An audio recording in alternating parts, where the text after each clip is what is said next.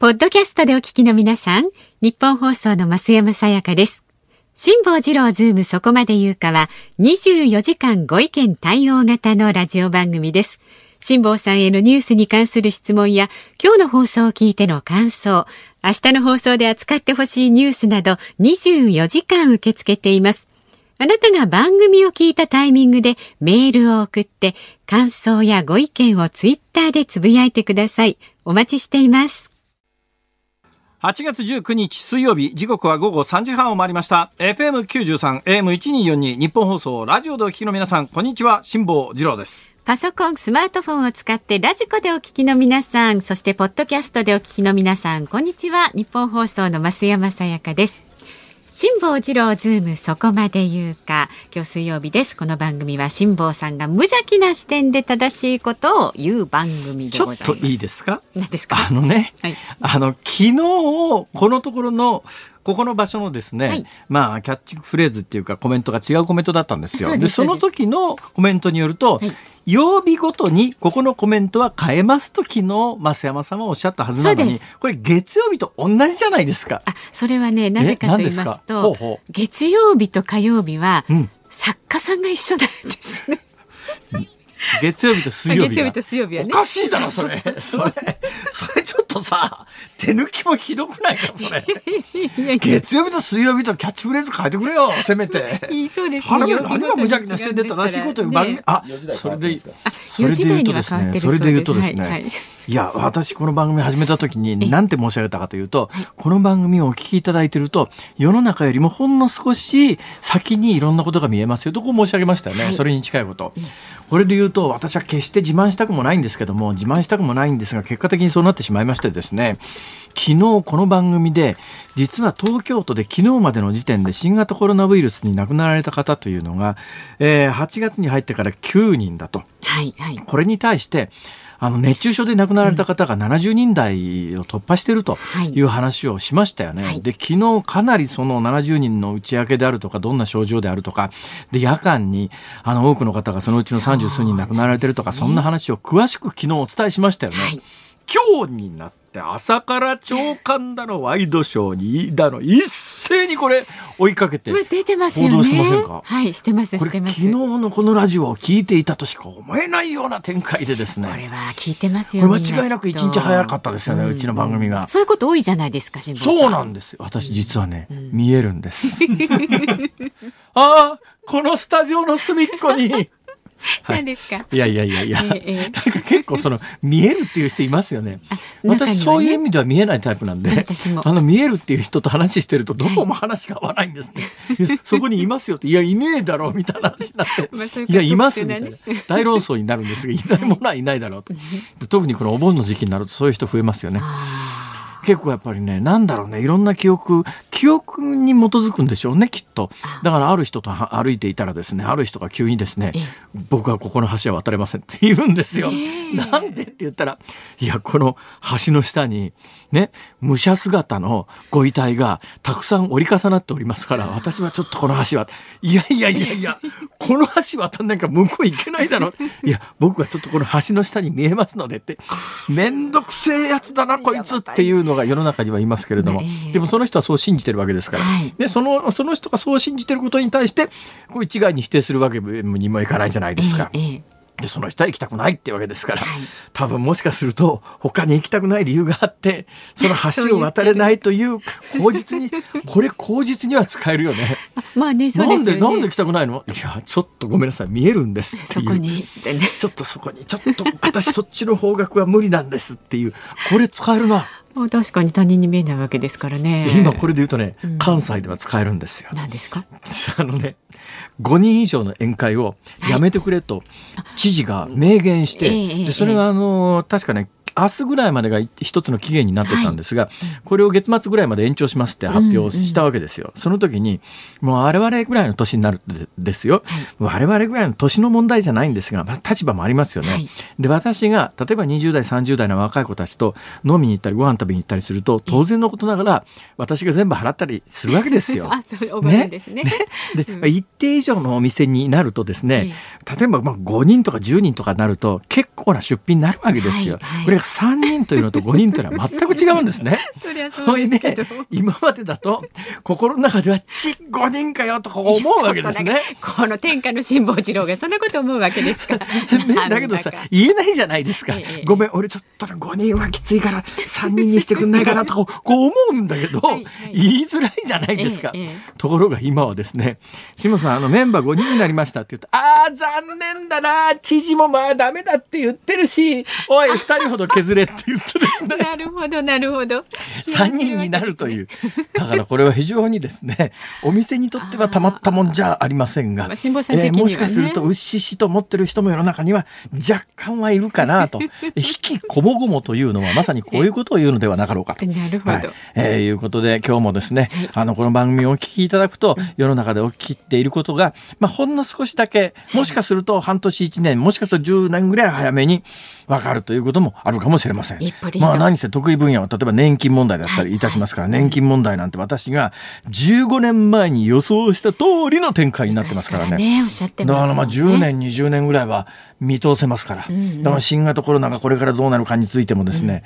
うん、だいぶいろんなことが分かってきましたんで、これも今日明日まあ新型コロナに関してはまた来週ぐらいにずれ込むことも多々あるろうかと思いますが、はい、最新の知見と合わせて、えー、将来予測も含めてこの番組ではお伝えしていこうと。かように考えております。もうぜひ聞いていただきたい。ということでございます。ということで私、はい、完全に勘違いしておりまして、えー、そんだけ先が見通せるのに、つい今しがたまで今日はこの後飯田君が出てきて大抵のことは飯田君が喋ってくれるだろうと 高をくくっていたんですが本番直前にそれ明日ですって言われて、えー、明日来ないなみたいなノリでね。来ませんよ。おいじゃ俺喋んなきゃいけねえじゃんみたいなことに今若干なりつつありますが、まあまあ気を取り直してぼちぼちと参ります。はい、じゃあ株と為替からなんですが、ちょっと辛坊さんにこれを貸してほしい。これですか？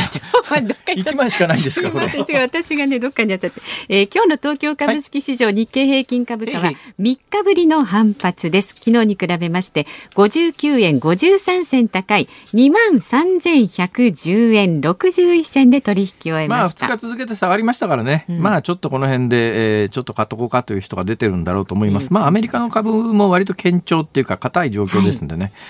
でもこれから今日あたりあの大きなニュースになってますけどね。アメリカでも本格的な、まあ、ずっとも本格的な大統領選挙の選挙戦は続いていたんですが、はい、まあ最終盤ということで11月3日の大統領選挙に向けてもう2か月3か月切りましたからね。ね。はい、で民主党も大統領副大統領のコンビが正式に、えー、受諾演説っていうんですか、はい、我々で頑張りますみたいな演説をしてでここへ来てだけどね情勢がちょっとずつ変わりつつありまして。ええこの1か月ぐらいまでの大方の見るところで言うとアメリカの世論調査を見ると、まあ、圧倒的にバイデンだべっていう話になっていたんですが、でも直近の世論調査ではですねトランプ大統領との支持率が結構接近してきてたりなんかするんですよ。うん、でこれからどうなるんだろうというこの局面で、はいうん、今日は4時台に専門家をお招きして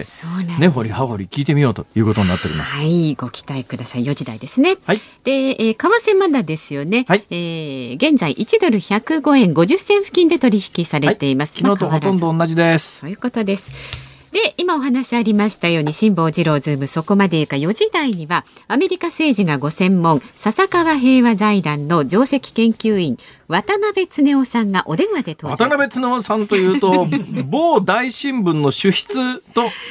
同姓同名なだけで。字がね、渡辺の弁がちょっと違い。はい、えー、別人です。はい。はい、別人です。11月のアメリカ大統領選挙のでもこの人はこの人で、この人はこの人でっていうと大変失礼ですが、はい、大変有名な方です。はい。ですね。で、5時台は日本の政治のお話です。えー、この後4時から行われます国民民主党の両院、両院荒れるかもよ、これ。なんつったってね、ねお金が絡んでますからね。ああ、ね、国民民主党というところはですね、はい、旧民主党からのお金をずっと引き継いでて、うん、であの立憲民主が誕生するときに、はい、立憲民主はそのそこから飛び出て勝手に作っちゃいましたから、それまでの政党助成金の蓄積はないんですが私はね政党解散したらっていうか別の政党になったら政党助成金は一旦全部返せよと思うんですけども、うん、制度的にそうなっていないんで、民主党以来の積立金みたいなやつを国民民主党は50億円ぐらい持ってください。50億円ですよ。50円を置くんじゃないんですよ。知ってますか？知ってますって。50億円ですよ。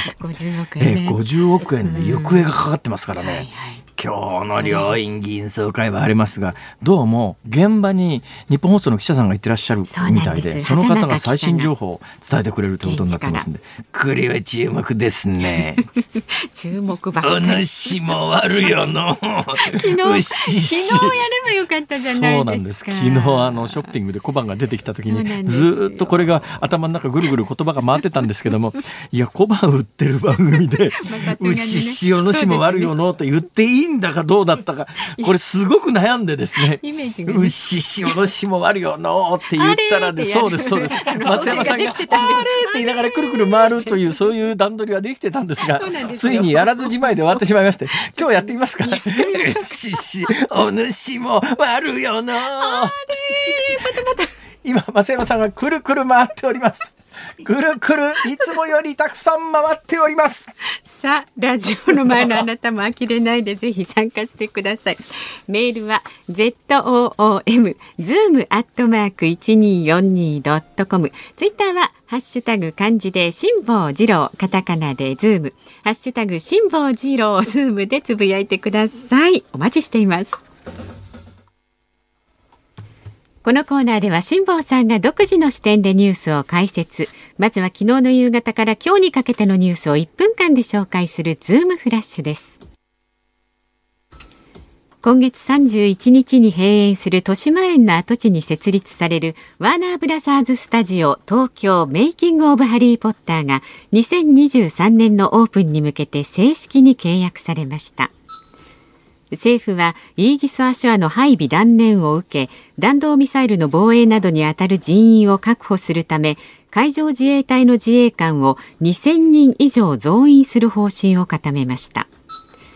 インド洋の島国モーリシャスの沖合で日本企業の大型貨物船が座礁して燃料用の重油が大量に流出した問題で地元警察はインド人の船長ら2人を航海の安全を脅かした容疑などで逮捕しました。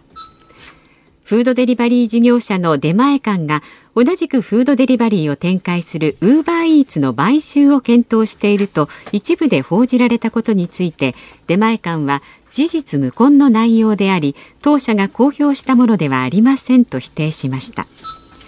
藤井聡太棋聖が木村和樹王位に挑戦している王位戦七番勝負の第4局が福岡市で今日から2日間にわたって行われています。ここまで3勝0敗の藤井棋聖が一気に2つ目のタイトルを奪取するか注目です。異例ですね。あの、出前館がウーバーイーツの買収を検討していると、一部で報じられたって原稿があったじゃないですか。はい、一部って報じたのはですね、昨日のワールドビジネスサテライト。ワールドビジネスサテライトというと、テレ東のビジネス番組ですね。で、ねはい、どうもそのワールドビジネスサテライトに、今日、出前館の会長が出演予定らしいんですよ。今日？で、それ1日前に、その情報を報道したら、出前館が全くないって言って否定するというですね、これどういうことなんだろうな、これ。根も葉もなかった話なのか、本当はまだ発表しちゃいけないものを言っちゃったのか、今日多分謎は解けるだろうと思いますがこれ以上テレ東の宣伝をしても意味がないのでやめときますけどもかなり異例な感じがしますね。でもウーバーイーツを本当に出前館が買収みたいなことになるとそれはかなり大きなニュースですね。ちなみに我々の世代。我々の世代はどこ以上の世代かというと少なくとも増山さん以上世代。ただし今ご高齢の方で ね、えー、コロナがこんな状況で感染したくないから外に行きたくないとかっていうんで、結構この手の出前サービスを利用されてる方はまあご高齢の方でも多いと思いますけれども、はい、あの性格的な問題もあって増山さん私たちの世代っていうのは 一緒でこう10年ぐらいありますから間。一緒にするな。増山さんあるいは辛坊さんの、ね、300円ぐらいのものに例えば1000円払って出前を頼むみたいなことは、出前ってもともと蕎麦屋で出前頼んだ時に出前料金って普通は加算されないわけですよね、うん、同じ値段でしょ、うん、でもあれ同じ値段は確かに不思議っちゃ不思議なんだけれどもで蕎麦屋からすりゃ、えー、蕎麦屋に来て、えー、ここで食べるということになるとお客さんは席料というものが発生するけれども、出前だったら確かに配達料はかかるけれども席料の分と相殺されるみたいな形で例えば500円のカツ丼頼むんだったら、出前で頼んでも500円だし、うん、蕎麦屋で食べても500円っていうのが今までの日本の慣習だったけれども、はい、今このウーバーイーツにしろ出前館にしろこれで頼むと出前料金っていうのが上にガンと乗るわけで、ね、下手したら、本体価格よりも出前価格の方が多いんだけれども今の若い人は平気で頼むっていう。そうなんですよ。なんですよだからそういう時代においては今後ポストコロナの時代でも一遍それで習慣ついちゃうと。うん、でこれねやっぱりね一番最初に1回目頼む時に心理的ハードルはちょっと高いですけども2回目以降慣れちゃうと平気で頼んじゃうんです。それが当たり前になってくる、ね、そうなんですよ。だからこれ出前館とウーバーイーツが一つになるって言ったらこれは大きなニュースですが今のところ少なくとも今日この時点では、えー、出前館の側が事実無根だと。えー、言ってます。明日以降どうなるか。もしかするとこの話題はね、明日のニュースコーナーでお伝えできるかもしれませんが、で今のニュースざっと振り返ってみてですね、はい、トップニュースが豊島園の中に、えー、メイキング・オブ・ハリー・ポッターができると。で、2023年のオープン。ちなみに、現行の豊島園は、今年の今月の末で閉園になるというのは皆さんご存知でしょう、はいうん。関東の皆さんで特に西武線沿線の皆さんで豊島園というのはやっぱり特別な存在ですから。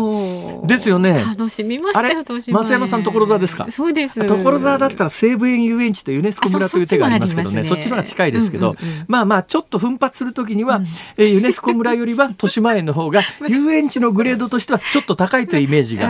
昔からあるんですよ、ええ、私はね豊島園といえばですね、うん、まあ、カルーセルエルドラドって今でもある回転木馬、あのカルセルエルドラドを豊島園が輸入してきた時のニュースから知ってますから。で、それ以前に、だけど、豊島園っていうと私の中ではアフリカっていうのがあって、このアフリカっていうアトラクションに関しては、このアフリカのアトラクションだけで3時間公演ができるぐらい。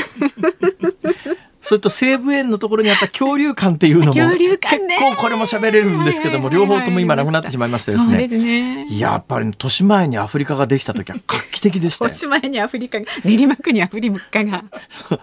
ああそうですね。ね。そう豊島園アフリカってアトラクションが、うん、でその前からあるので今もあるね、うん、割とそのアフリカ系の乗り物つまりアフリカっていうのはジープに乗っかってね、うん、サファリに出かけるというあの最後空港まで行ってナイロビ空港からさようならって言って あのマネキン人形のスチュワーデスさんが手振るという、まあ、キャビアテンダントさんじゃない地上係員の人が手振るっていう、そういうアトラクションなんですが、その前からあったのが今もありますけどミステリーゾーンって言って2人乗りの車で入っていくお化け屋敷っていうのがあって。これがね車で入っていくお化け屋敷としては、うん、私が知る限り、うん、日本最強の出来ですねこれは、うん、よくできてます、で今はなくなりましたけど私が小学校で一番最初に入った時には、こう車でずっと行くんだけど、ある時真っ暗になって真っ暗になった乗客のおでこのところにこんにゃくがベタンみたいなんですね。ものすごい古典的な手法の脅かし方みたいなやつが。こんにゃく、ええ、その後なくなりました。その後なくなりました。だけど初めて乗った時のそのおでこにこんにゃくペタがあまりに衝撃的でですねこれはすごいな乗りこの乗り物はと。はい、このミステリーゾーン。今結構ネットを検索するとですね豊島園のミステリーゾーンってお化け屋敷の中をずっと撮影した動画本来あれ撮影禁止のはずなんだけどだけどもう豊島園も今月末で閉園だから多分もう面倒くさいこと言うの。多分ね全盛期の豊島園だったら、こういうの営業妨害だからやめろって言って即削除要請されて消えちゃう可能性があるようなもんなんだけど、もうどうせ今年今月末で閉園だから 動画いくら公開されても痛くも痒くもねって感じなんだろうと思いますけどね。そんなこんなでその豊島園の跡地に2023年にメイキング・オブ・ハリー・ポッターというアトラクションができるんですが、このアトラクションは大阪の USJ にあるハリー・ポッターとは全く違うものです。で、ね、あのこれ実はイギリスのロンドンにあるんですが、うちの娘が実際に見に行ってます。はい、うちの娘が見に行って中の写真と写真撮れるんですね、でいっぱい写真を送ってきたやつを見たんですが、よくできてます完全にハリポタの世界を普通に歩いていって、うん、あの体験ができるっていう、そういう施設なんです。あの大阪の USJ にあるハリー・ポッターのアトラクションは、うん、まあさっき言ったアフリカとかミステリーゾーン系の乗り物に乗っていって、そ、ね,、の中で、あ行きました。あの行きました行きました。か？はい、というアトラクションなんですけども、この豊島園にできるのはいろいろそう施設がこうだ繁3日くらいで回れるらしいですよ。だけどそれを実際にもすでにイギリスでロンドンに先行して、えー、オープンしてるところを見に行ったうちの娘の話ではうちの娘ハリポタファンですけど、うん、むっちゃよくできてた。はい、ちょっとこれ2023年期待したいなと。はい、でその次の次のニュースでモーリシャスの沖合で日本企業の大型貨物船が座礁してですね単価が流出あの重油が流出して環境汚染で大変なことになってる。どうも座礁の原因があの船員がネットで Wi-Fi を使いたいということで、えー、モーリシャスは観光で成り立っている国ですから、え島中どこでも無料の Wi-Fi がつながるようなシステムになってたらしくて、えー、モーリシャスの沖合を走っていたタンカーがネットつないでニュース見たいなとか、友達とやり取りしたいなと思った時に、多分船長の判断なのか、誰かが船長に頼んだかもしれないんだけども、じゃあもうちょっと陸に近づいたら電波拾えるからって言って近づいていったらゴーン座礁して真っ二つになって、はい、まあ取り返しのつかない重油の流出事故を起こしてしまったということなんですが、はい、このニュースを昨日誰かと話してたらその人が言うにはなんでそんな海にじゃなくて陸に近づかないと w i f i 使えないの？って船の上では w i f i 使えないの？と素朴な疑問を呈した人がいたんですが、はい、さあどうでしょう増山さん。えー、船の上じゃ基地局がないから届かないじゃないの。あ正解です。まあそういうことですね。えー、例えばね、誰かが太平洋横断をヨットでしたいと考えますよね。はい、じゃあ誰かが太平洋横断をヨットでしたいと考えたときに、太平洋の真ん中にあるヨットの上から誰かと通信ができるかメールのやり取りができるかというと、さあどうでしょうか？できない。えちなみに私があの6年前に沈めた船はできましたネットも使えましたこれはなんでネットが伝え使えたかというとパラボラアンテナを2機積んでいったんです。船に。で、2機積んでいって、これで衛星回線とつないで陸上の基地局とやり取りしてましたから、まあ、それはもともとは船の上から動画を陸に送るためのシステムなんですね。だからもともと放送用のシステム。ただまあ、あのー、地上でやり取りできるほどの情報量やり取りできないんで、まず私が船の上で画像を編集して、それを圧縮して、画質を落として、あの、データ量を少なくして、それをパラボラ回線を使って、例えば1分の動画を30分ぐらいかけて送信するという形で、えー、基地局に上げて、基地局は30分かけて送られてきたデータを1分の動画に戻して、それをオンエアに使うという。だから、リアルタイムでの放送はできるような状態ではないです。そんな太い回線は太平洋の真ん中では確保できないんですが、えー、そのパラボラアンテナさえ積んでいけば、ネットぐらいだったら、まあ、リアルタイムでやり取りできるぐらいの通信設備は、船に、ちゃんとした高級な船は、ちゃんとした高級な船って敵が難しいですが、あの、積んでるんですけども、多分このタンカーは、あの、船員、乗ってる船員全員が同時にネットを使えるほどの設備はなかったということですね。だからまあ基地局のある島のそばに寄っていって座礁しちゃったと、そういうことになって、もうこれしかし取り替えがつかないですよ。1000キロリットルと言われてますから。あの日本で過去最大規模で私が詳細に取材に自分で行ったのが、えー、っとね、今から20年ぐらい前に、あの、ナオトカ号というのが、ロシアのタンカーがですね、これも老朽化タンカで悪天候の中で波で真っ二つになったんですよ。うん、この時に流出した重油がね6000キロリットルから7000キロリットルっていうこれまたとてつもない量なんですが、えー、ただこれ自動で回収するシステムがないんですよ。結局そのナオトカの時もそうだし今回もそうだしどうやって重油回収するかというと、うん、ひしゃくとかバケツとか雑巾とかアナログなんですよ。だからもう人海戦術でちょっとずつ油回収するしかないんです。髪の毛切ってこう油が吸うからってね。まあそんな感じです。だからこれ1000キロリットルの重油を回収するってとんでもない作業ですよ。はあ、えー、いうようなことで、まあ、取り返しの実家を事故を起こしてしまったなという感じがいたします。さあ冒頭ニュースに行くにはあれ？時間が若干ないぞ。時間がないので、えー、じゃあストレートだけお伝えします。はいということでズームオンはこの後4時台にもえ WHO がワインワクチンの国家主義に継承はいいんですか？もうね20秒しかないのでまああの時期繰り越しっていう感じに。松山さん喋りすぎなんだよ。私じゃないですよ。さ4時台もご期待ください8月19日水曜日時刻は午後4時を回りました。有楽町日本放送第三スタジオから辛坊治郎と。増山さやかでお送りしています。辛坊治郎ズームそこまで言うか。この番組は辛坊さんがあっちこっちそっちと話題を変えながら気づくと正しいことを言っているという番組です。その投げやりな言い方やめていただけませんか？でも確かに、えー、冒頭のあの紹介とは若干文章が変わってますんで。はい。えー、趣旨としては、まあ、同じようなもんかもしれませんけれども。え基本はあの未来を見通せる番組であります。う見える どうぞ。明日はですね週一レギュラーの飯田浩二アナウンサー登場そうですね。ええ、飯田君ね昨日東京ドームで巨人阪神戦を観戦したら飯田君もねどちらかというと私の見るところいろんなことが見える男なんですが、ええええ、自分のファンのチームの行方だけは見えないみたいですね。はい。ちょっと昨日、ね,、日行くかわざわざ。ねえ？まあ、でも昨日東京ドーム行ってでもね今東京ドームいいですよ、はい、やっぱりこういうね熱中症に気をつけなきゃいけない時にね、まあ、まあ、そうですね、まあ、感染症対策の時にはオープンエアの方がいいかとかいろんな議論あるかもしれませんが、ええ、なんつったって東京ドームはエアコン効いてますからね。そうですよね。はい。うん、これ密にならない限りは東京ドームの方がいいと思いますけどね。はい、えー、ちなみに昨日、えー、井田君が見に行った阪神対巨人で、えーあんなことになりました。あんなことになりました。残念ながらね。そうですね。はい。はい、メールも届いています。はい、茨城県古河市のよっちゃんさん。元読売テレビの川田博美アナウンサー無事出産おめでとうございます。それ冒頭で言おうと思ったんですよ。ね、川田博美さん男児出産ということでね、ねうん、えー、やっぱりこういう少子高齢化の時にですね、新しい命が生まれるって嬉しいじゃないですか。うんうん、なんか毎日毎日ですね、うん、何人の方亡くなったみたいなニュースばっかりお伝えしてる中で、なんかこうやって新しい命が生まれたっていうニュース。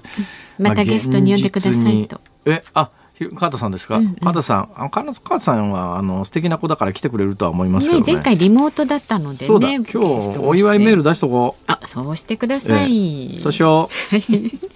さあこの後4時台にはですね何ですか？何か思い出しましたか？ボールペンのインクが切れた。それはなぜだかわかりますか？は何ですか？生放送中にずっといたずら書きをしているからかと思います。人のことを言えませんそうですよ。あのこの曲で私ね初めて聞いた時に、はい、増山さんってどんな人ですかって誰かに聞いたら、あなんか本番中になんか原稿用紙とか台本にずっといたずら書きしてる人ですと。おそうなんだとちょっとそんな振り込みだったんですか、えー、辛坊さん、まあ、もう書きすぎですよ。はいわかりました。出た。出た。出た。しばらく置いとくと出るぞ出るぞ。よかったです。ありがとうございます、えー、4時台にはですねこの後です。アメリカ政治家がアメリカ政治がご専門の笹川平和財団上席研究員の渡辺恒夫さんお電話で登場いたします、えー、今年11月のアメリカ大統領選挙の行方をお伺いいたします。で5時台はもう日本の政治のお話でねどうなる玉木代表ということで玉木うは余計ですけれども 先ほどつい先4時からね始まったばっかりの国民民主党の両院議員総会を取材中の日本放送畑中秀也これ。どんな感じになるのかな？はい。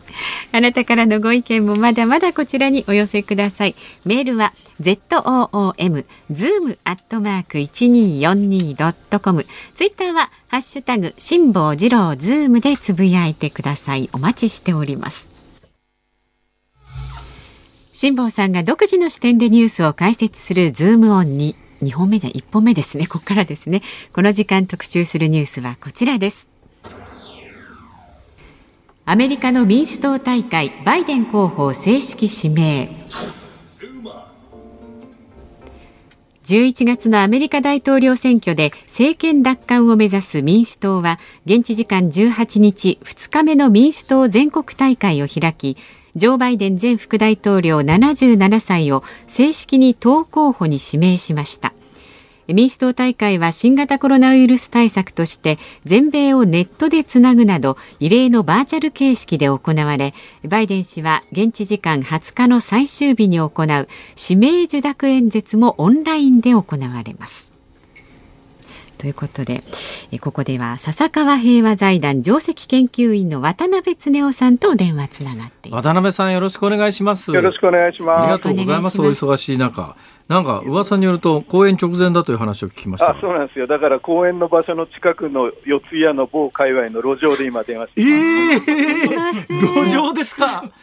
熱中症気をつけてくださいね。今あの日が落ちてて涼しいです。あ、そうですか。はい。全然関係ないですけれども、あのもうあれですね、そろそろ公演っていうのも活動再開してるんですね。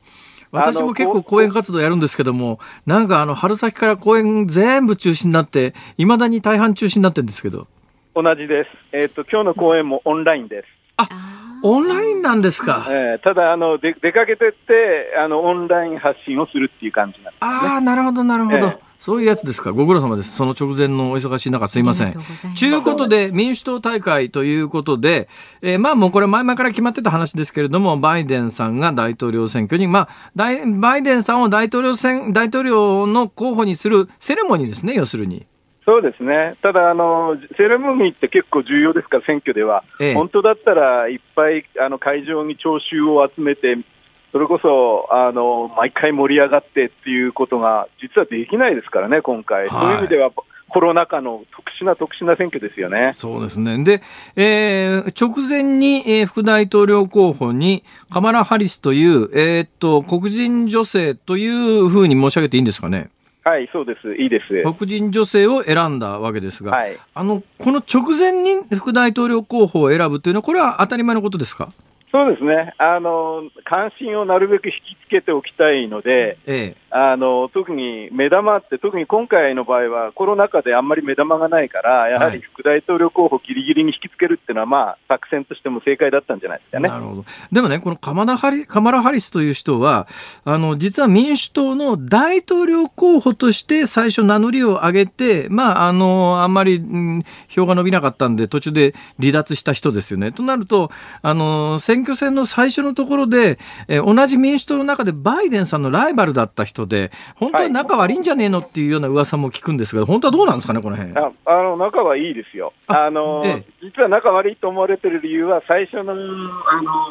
ディベート、討論の時に、そのカマラ・ハリスさんが、ええバイデンさんの過去のその人種差別的なあの法律をちょっととに協力したんじゃないかっていうことで、あの批判をしたんですけど、はい。でも、これはもう逆に仲いいからそういうこともできるという、つまり実はババイデンの息子さんの、亡くなった息子さんの友達なんですよね、カマラ・ハリスは。はあでバイデンさんのごめんなさい、息子さんってなんで亡くなられたんですか？あの病気で45歳でかわいそうなんですけども、はい。本当にあの生きてればカマラ・ハリスと並ぶぐらい次の本当リーダーだったような立派な息子さんなんですが、ええ2人いて、ええ。長男は早く亡くなっちゃって、あのむ次男の方は結構、ハンター・バイテンさんって言って、あの割とお騒がせでいろいろあのウクライナとなんかやってたとか。なんか、ウクライナともやってたし、なんか中国ともなんかの意見で繋がってんじゃないのって言われてる人が一人いますよね。そうなんですよ。だから兄弟っていろいろいますからね。あの高高校息子の長男は早く死んじゃったんですよ。あ、なるほど。その高校息子の長男の知り合いだったということで言うと、まあ、昔から家族ぐるみで知ってる人ということですか。そうですね、しかもあの昔からっても、まあ、ある程度年取ってからで、それは何かっていうと、あのカマラ・ハリスって人はカリフォルニア州の司法長官をやってたんですね、ええ。州の司法長官。えであのバイデンさんの息子のボー・バイデンも、実はそのデラウェア州の司法長官やってて、それで知り合ってんですよね。なるほど、なるほど。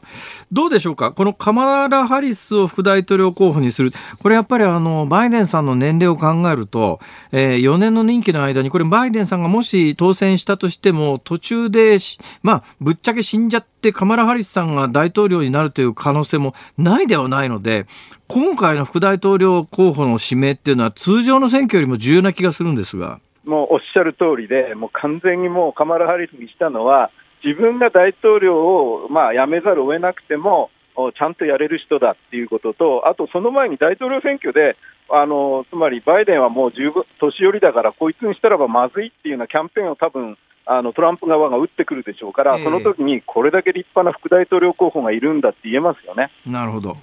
バイデンさんに最近よく聞くのが、なんか認知症の疑いがあるんじゃないのみたいな話があるじゃないですか。真偽はどうなんですかね？あのこれは認知症ではないのはもう見てでわかるんですが、ええただ、あの年取ってくると、まああの、ちょっと反応が遅くなったりすることってあるじゃないですか。あります。で私もねこれ、私もねは、はっきり言ってそうです。であの多分聞いてる人も身に思いのある方がいると思うんですが、ええこれ政治家としては、例えばトランプさんとのディベートの時に、例えば15秒ぐらい沈黙があったりすれば、もうキャンペーンとしては30秒ぐらいに引き伸ばして、ばーって動画で流されちゃいますよね。ああ、今もそういう時代なんだ。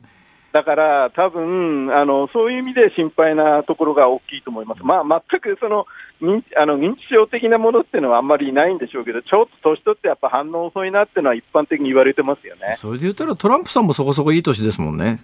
そうなんですよ、ただそのトランプさんよりも3つ目ですからね、バイデンさんは。となると、常識的には、まあ、アメリカの大統領っていうのは、新しく選ばれると、4年やって、大体2期8年っていうのが通り相場じゃないですか。ただ、バイデンさんの年齢から考えると、はい、バイデンさんがこれ、もし当選したとしても、通常の大統領みたいに、民主党で2期連続っていうのを目指せない年ですよね、これ。あの自分でも言ってますよ、あの2期を目指すっていうか、そういう感じではないと、ええ、だからあの、だから副大統領候補が大事だし、これ、あのひっくり返せば、バイデンに投票するっていうのは、単なるその民主党に投票するっていうよりは、史上最初のその女性の黒人大統領を作るんだっていうふうな意味合いを与えるっていうことで、ね、結構重要になってきたんですよね。ただね、私あの、アメリカの田舎をずっと旅行したことがあるんですが、やっぱり田舎の方行くと、あのかなり保守的な人が相当いる中で、女性で黒人で、まあまあ黒人の大統領の前例はありますけれども、その人が大統領になるかもしれないっていうのは、投票行動を読む上において、どうなんですかね、どの程度の支持が得られるんでしょうか、全米で。あの全米で支持をいっぱい得る必要は実はないので、大統領選挙で勝つには。あのもうその田舎の保守的なところっていうのは、もう共和党系でほぼ動かないので、なるほど新たにもらわなくちゃならない票っていうのは接戦州で、しかもあの黒人票でもないし、まあ、どちらかっていうと、まあ、黒人票をなるべく多く取りたいのと、マイナリティの票を取りたいのと、ええ、あと白人でもちょっとこう無党派層でどっちにしようかなっていうところを取りたいので、はい、そういう意味では、あんまりその黒人女性っていうのはマイナスにはならないっていうか、むしろプラスになると計算してるんでしょうね、民主党側は。なるほどどうでしょう？あのー、まあ、これもう決定的な質問なんですが、その思惑通り、今、まあ、世論調査、最近ちょっと接戦になりつつあるというような世論調査も一部にありますが、この一月、二月ぐらいの世論調査の流れを見る限りは、もう圧倒的にバイデンさんの方が優優勢なんですが、その事前の世論調査通り、11月3日の大統領選挙で、バイデンさんが大統領に選ばれる、さあ、確率ってどうなんですか？えっと、まあ、6割と見といていいんじゃないですかね。あ、6割はい。あの、別に私だけじゃなくて、割とみんな6割ぐらいだと見ていて、ええ。で、本当だと、普通の相手、相手がトランプじゃなければ、もうこんな状況だったら7割ぐらいの話なんですよ、数字的には。はい。でも、トランプ大統領、何するか分かんないので、みんな思ってるんで、いや、これね、結構あの深刻でして、例えばですよ、例えばですけど、はい、あの今、トランプ大統領が人気ないのは、コロナに関しての、コロナ対策が悪いから人気ないんですけど、え例えば10月ぐらいにあの、えーと、コロナウイルスのワクチンができたってなったら、変わっちゃうでしょ、状況から。はいはいはいはいで普通は簡単にはできないですよね、12月ぐらいは早くてもかかるって言ってますけど、はいはいはい、でもこれ、なんでかかるかって、副作用とかそういうことを気にしてるから時間かかってるわけで、えー、もういいからやれっていうふうに圧力かけたらどうなります？なるほど。なるほど。それって本当に無責任な話で、ひどい話なんですけど、そういうことをやりかねないとみんな思ってるんですよね。なるほどとなると、まだ不確定要素は相当あるっていうことですね。その不確定要素でいうと、これまた一部に言われ始めてますけれども、やっぱり対中国で強硬、これも民主党も共和党もアメリカ国民の多くは、やっぱり中国に対しては不快感を持っている人たちが多いので、対中国に強硬に出る、まあ一つの方法としては、南シナ海で中国が埋め立ててるような場所に、限定的な軍事オプションを取るみたいなことがまことしやかに言われてるじゃないですか。その可能性はどうご覧になってます、まあ、あの常に軍事オプションってあるので、ええ、あのただ、南シナ海に対して限定的な軍事オプションを取るって結構あの危険なゲームなので、さすがにちょっとやりにくいとは思うんですが、先ほど申し上げた通り、トランプさんは何でもやるので、え、ただ私は中国は怖いので、むしろイランとかあっちの方が危ないなと思って見てるんですけど、はあ、えあと逆に危険な方じゃなくて、北朝鮮ともう安易な妥協っていうのもまだまだあると思いますし、なるほど。あのこここっちはどちらかというと、いい方向の気持ちで、まあ、盛り上げると、とにかくトランプ大統領にとっては、選挙で勝つことが最最高であって、その後アメリカがどうなろうと関係ないので、すごくいろんな手が取れるっていうふうに思って見ておくしかないですよね。しかしそれ今渡辺さんの言葉を借りるとアメリカがどうなると構わないっていうスタンスだったら日本なんかさらにどうなると構わないって思ってるわけですからああもうあの自分以外はどうなろうと構わないと思ってるんじゃないですかいやあのあのいや民主党の党大会の1日目っていうのはみんなでそれを言ってたんですよねオバマ大統領も含めて。はああ、オバマ大統領じゃない、ミッシェル・オバマさん、あの大統元大統領夫人も含めて、トランプ大統領ってあんまり真面目に考えてないから、このままじゃまずいって言ってたんですよね。なるほど。なるほど。さて、えー、もう11月3日まで3ヶ月を切ったところが2ヶ月半ぐらいしかないですよね。この2ヶ月半の中で何か、まあ、さっきからの話を総合すると、このまま何にもなしに11月3日を迎えるというケースの方が可能性としてはなんか低そうな気もしますね。あのただ、もちろん仕掛けは必ずしてくると思うんですが、ええ、仕掛けがうまくいくかどうかは分からないので、え、だからやっぱりまだまだバイデンさんの可能性が高いとみんな見てるわけですよね。なるほど。まあ、ただね、正直思うのは、まあ、アメリカも大統領選挙ってまあ1年に及ぶ長い長い選挙戦じゃないですか。で、民主党、まあ、まあ、トランプさんの場合にはもう現職だからもうトランプさんとペンスさんで行くっていうところしか共和党はないんですが、民主党もその1年かけて長い長い選挙戦の結果、たどり着いたのが、その超高齢77歳のまあ、ご老人というと申し訳ないですけどね、私ももうあの、来年、あの、ジャンル的に言うと老人の仲間に入りますから、別にあんまり言いたかないんですけども、もうちょっと生きのいいのはおらんかったんかと思うんですけど。そうですね。あの、実はコロあのだだいぶこの民主党の予備選っていうのがコロナの前だったんで、ええ、あの生きのいいのは賢く考えて、ちょっと今回じゃねえかなと思っちゃったんですよね。あの経済が良ければ、だってトランプ再選硬いから。なるほどね。だから選挙戦のコロナ、コロそうか、コロナ前の1月、2月、3月ぐらいまでの選挙戦で、年末、去年の年末からの選挙戦だと、まあ、どうせ来年はトランプだから、俺が出てくんならその次だとみんな思ったってことですな。何人かそういう人いますよ、はっきり言って。ははところがここへ来て、そういう、ええ、じゃあバイデンさんも、まあまあ出、出る人は本気なんでしょうけれども、まあ取り巻きの人たちからすると、まあまさか77歳の人が最後に残って大統領選挙に出てくるとは思ってなかったってことですかね。まあ、ただ、あの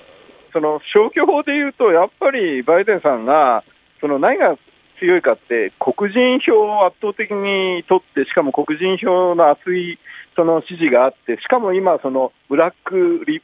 ライブズマターで、その、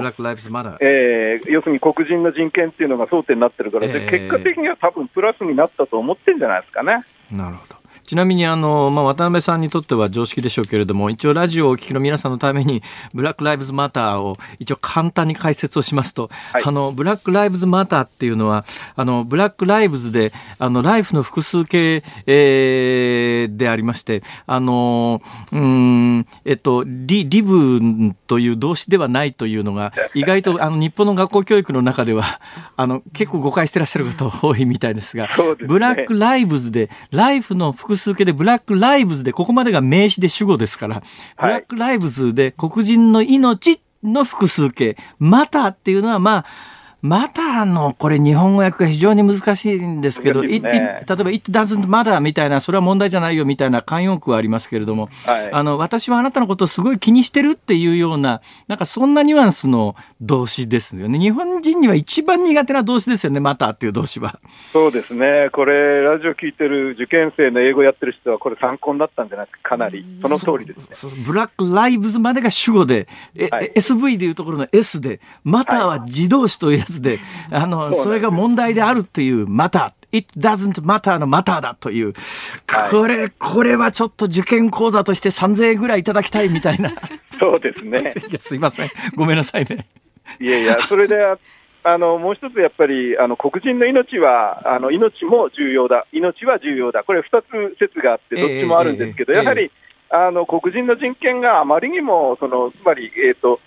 あのフロイドさんという方が黒人白人男性、白人警官の逮捕の最中に首絞められて亡くなったって、ここから始まってますんでね、はい、どうしてもそこが強いので、私はあのやはりカマラ・ハリスっていうのは正しい選択だったと思ってるし、あとバイデンっていうのはやはり黒人の強い支持をもらってるっていうのも重要で、で最後にやっぱりオバマ大統領が応援に出てくるっていうのもそういう意味がありますよね。全く違う話ですが、今日あたりのテレビ見てたら、あの、クリントンさん、クリントンさん、あの、奥さんの方じゃなくて、大統領やったクリントンさんが、久しぶりに出てたんですが、はい、ああ、顔つきの構造は変わらないけれども、そこそこやっぱりお年を召されたなっていう 素朴な思いもあったんですが。いや、私もそう思いました。ただ、意外に私はもっと年取ってるかなと思ったら、そうでもないんで、やっぱりああいう人っていうのはなかなか年取っても元気ですよね。そね。それは私は逆にそう思っちゃいましたけど、ね、どうなんですかね、そのクリントンさんっていうのは、例えばアメリカの政治においてどのぐらいの今力を持ってるもんなんですかね？あのいい時代なんですよ、クリントンの時代って、経済も良くて、はい、アメリカの力もまだまだあって、えー、だだから、実はわざわざビル・クリントン出してるのは、そんなイメージですよね、明るい時代に戻そうよっていうことですよね、ね。逆にヒラリー・クリントンが出てないのもなんとなくわかるでしょ、ちょっと、ま、負けちゃったイメージが強くて、はい、いや、だから大統領選挙って分かんないなと思うのは、私、前回の大統領選挙の時に、当日、ニューヨークにいたんですが、はい、もうあのクリントン陣営はもう、あのハドソン川、ハドソン川か、ハドソン川のところの川沿いのコンベンションセンターみたいなやつを借り切って、もう完全に当選する気満々でセッティングしてて、簡単に落ちちゃって、みんなが衝撃を受けたっていうあれがありますから、ぶっちゃけ何が起きるか分かんないなと思ってるんですけど。まあ、その通りです。選挙っていうのはそういうもんで、あの、油断したら負けですよ。だから私は今回意外に民主党強いと思うのは、4年前の負けた経験があるから、ええ、足が止まるってことはないと思うん。なるほどね。えー、前回はやっぱりちょっと最後の方、まあ勝てるだろうと思って油断したところが明らかにあったっていうことですな。もう慢心した人は、もう選挙は負ける可能性が高いと。これは世界中の選挙一緒ですからね。なるほど。えー、あの、渡辺さん、大変面白い話で、はい、あの、これ、11月3日までに、あと何回か出て解説していただけませんかね？あの、こうやって路上から話せます でも大丈夫すいません、炎天下申し訳ないです。熱中症お気をつけください。どうも。はい。ありがとうございました。どうもありがとうございました。笹川平和財団上席研究員の渡辺恒夫さんに伺いました。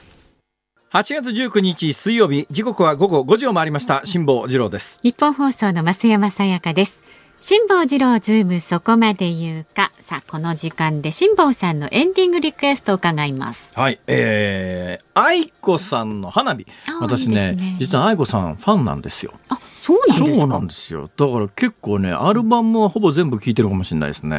はい。で、まあ、花火にしようか、カブトムシにしようか、ちょっと悩んだんですけど、はい、悩むほどのもんでもないですね。やっぱりストレートに夏のこの時期、ね、今年は花火大会もいろいろ中止になっちゃいましたから、はいはい、まあ、せめて曲だけでも、かなと思って花火にしました。いいじゃないですか。なんかね、今週は元気が出る曲をメインに選んでいくっていうね、えー、おっしゃってましたしね。はいはい、えー、番組ではラジオの前のあなたからのご意見も24時間受け付けていますのでね。明日の放送で扱ってほしいニュースや話題なんかもどんどん送ってください。でツイッターもチェックしています。まずメールで送ってくださる方は ZOOM zoom アットマーク 1242.com ツイッターはハッシュタグ漢字で辛坊治郎。間違いないようにしてくださいね。カタカナでズーム。ハッシュタグ辛坊治郎ズームであなたからのご意見お待ちしています。辛坊さんが独自の視点でニュースを解説するズーム ON。続いてはこちらです。どうなる国民民主党。国民民主党は今日午後4時半ごろから両院議員総会を都内のホテルで開き立憲民主党との合流について最後の話し合いを行っています。玉木雄一郎代表が表明した分党が認められるかも焦点となっています。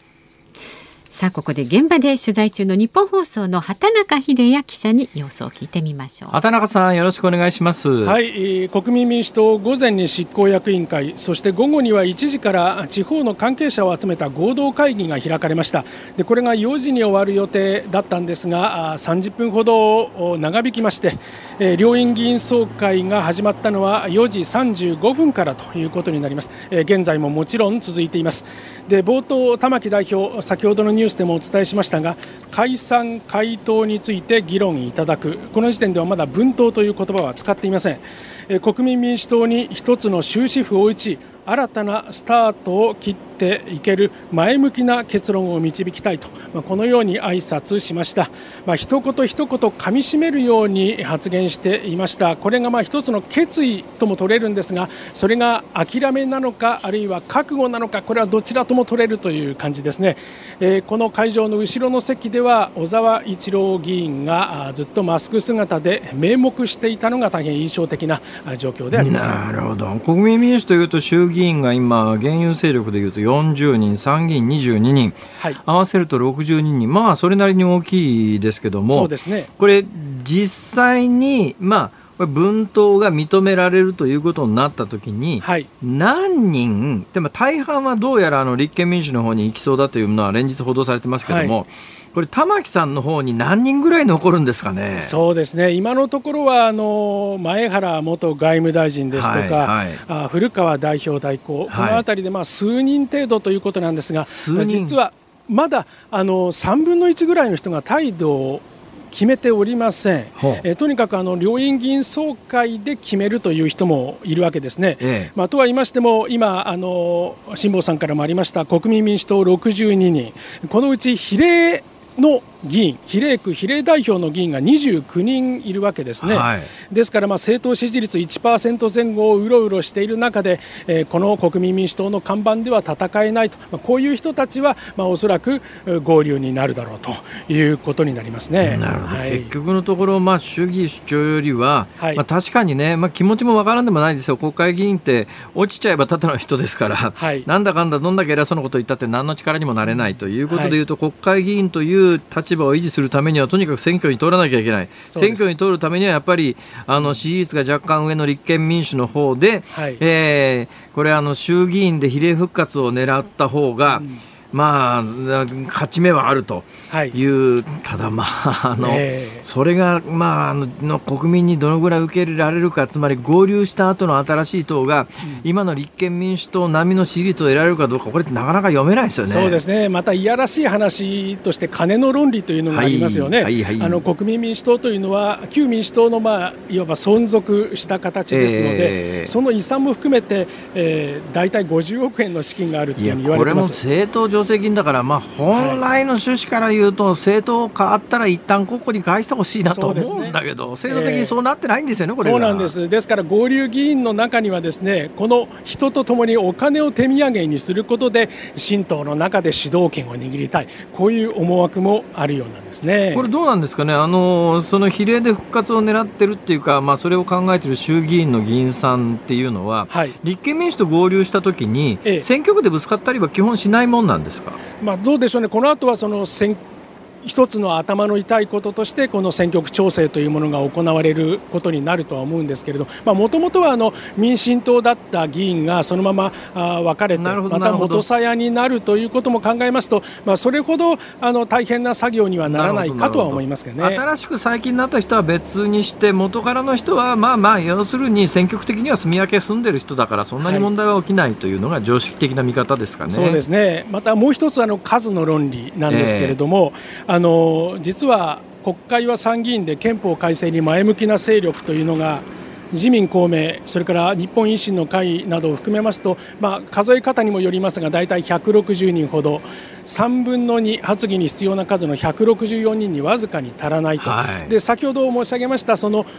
残留する人が数人程度になるかもしれないというふうに申し上げましたがこの数人程度でも場合によるとですね大きいですねこれね。そうなんです。憲法改正実現のキャスティングボートを握ってしまう可能性もある。そういうことですよね、えー、そういった思惑もやはり、えー、分党派あるいは残留派にはあるんではないかとさっきあの前原誠司さんの名前が出てきましたけど、はい、前原誠司さんの日頃の発言その他を聞いてるとやっぱり憲法改正に割と積極的な維新なんかとの、はいえー、整合性というか肌合いっていうのはまあ悪くなさそうなんで、はい、どうなんですか？数人ではもうあの活動ができないんでじゃあ維新と一緒になろうかみたいな流れはあるんですか、ね、まあ、いずれそういう可能性も出てくるでしょうね、まあ、今のところこの岸鮮明にしている人は前原さんですとか古川さん、まあ、この人たちの本音というのは、まあ、もちろんあの日本維新の会の合流というのも選択肢としてはあるかもしれませんがとにかくあの合流しなくても選挙に勝てるっていう人たちだと思うんですね。ですからまあ魂を売ってまで合流するかと、まあ、そういったあ信念というのも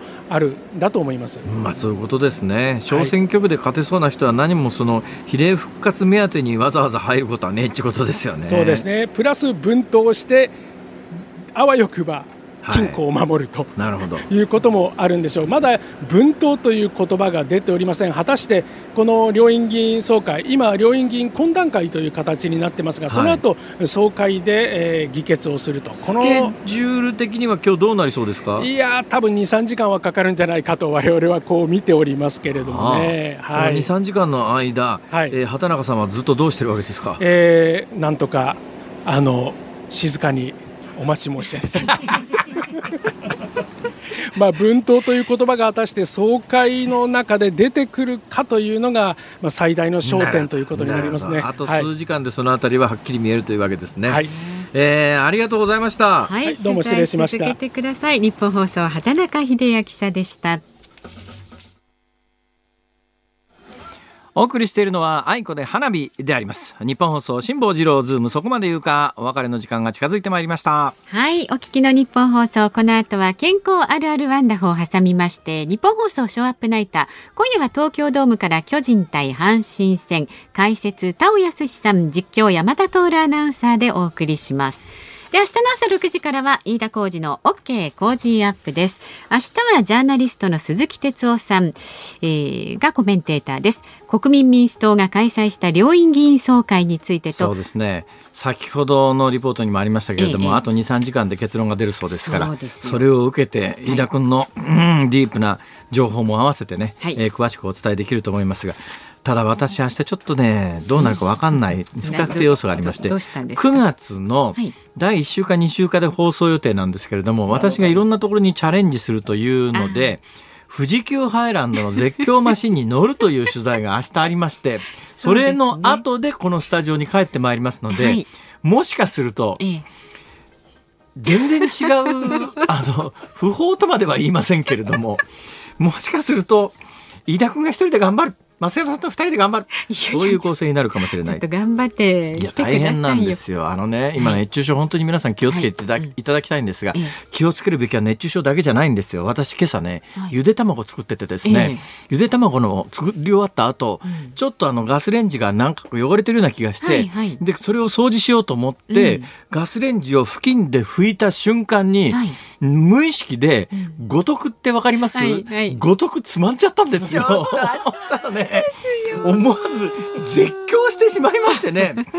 ほいで親指と人差し指をかなり重度のやけどでですね。ちょっとなんか膨れてますよ。いやいやそう水ぶくれになってるこれですから皆さんあのね本当に熱中症とともにやけどにもご注意ください。季節に関係なくですけどねそのね注意点はね。五徳はね使った後つまんじゃダメです。当たり前ですよ気をつけてくださいお大事に。辛坊治郎ズームそこまで言うかここまでのお相手は辛坊治郎と日本放送の増山さやかでした。はい明日は飯田君も登場です聞いてちょうだい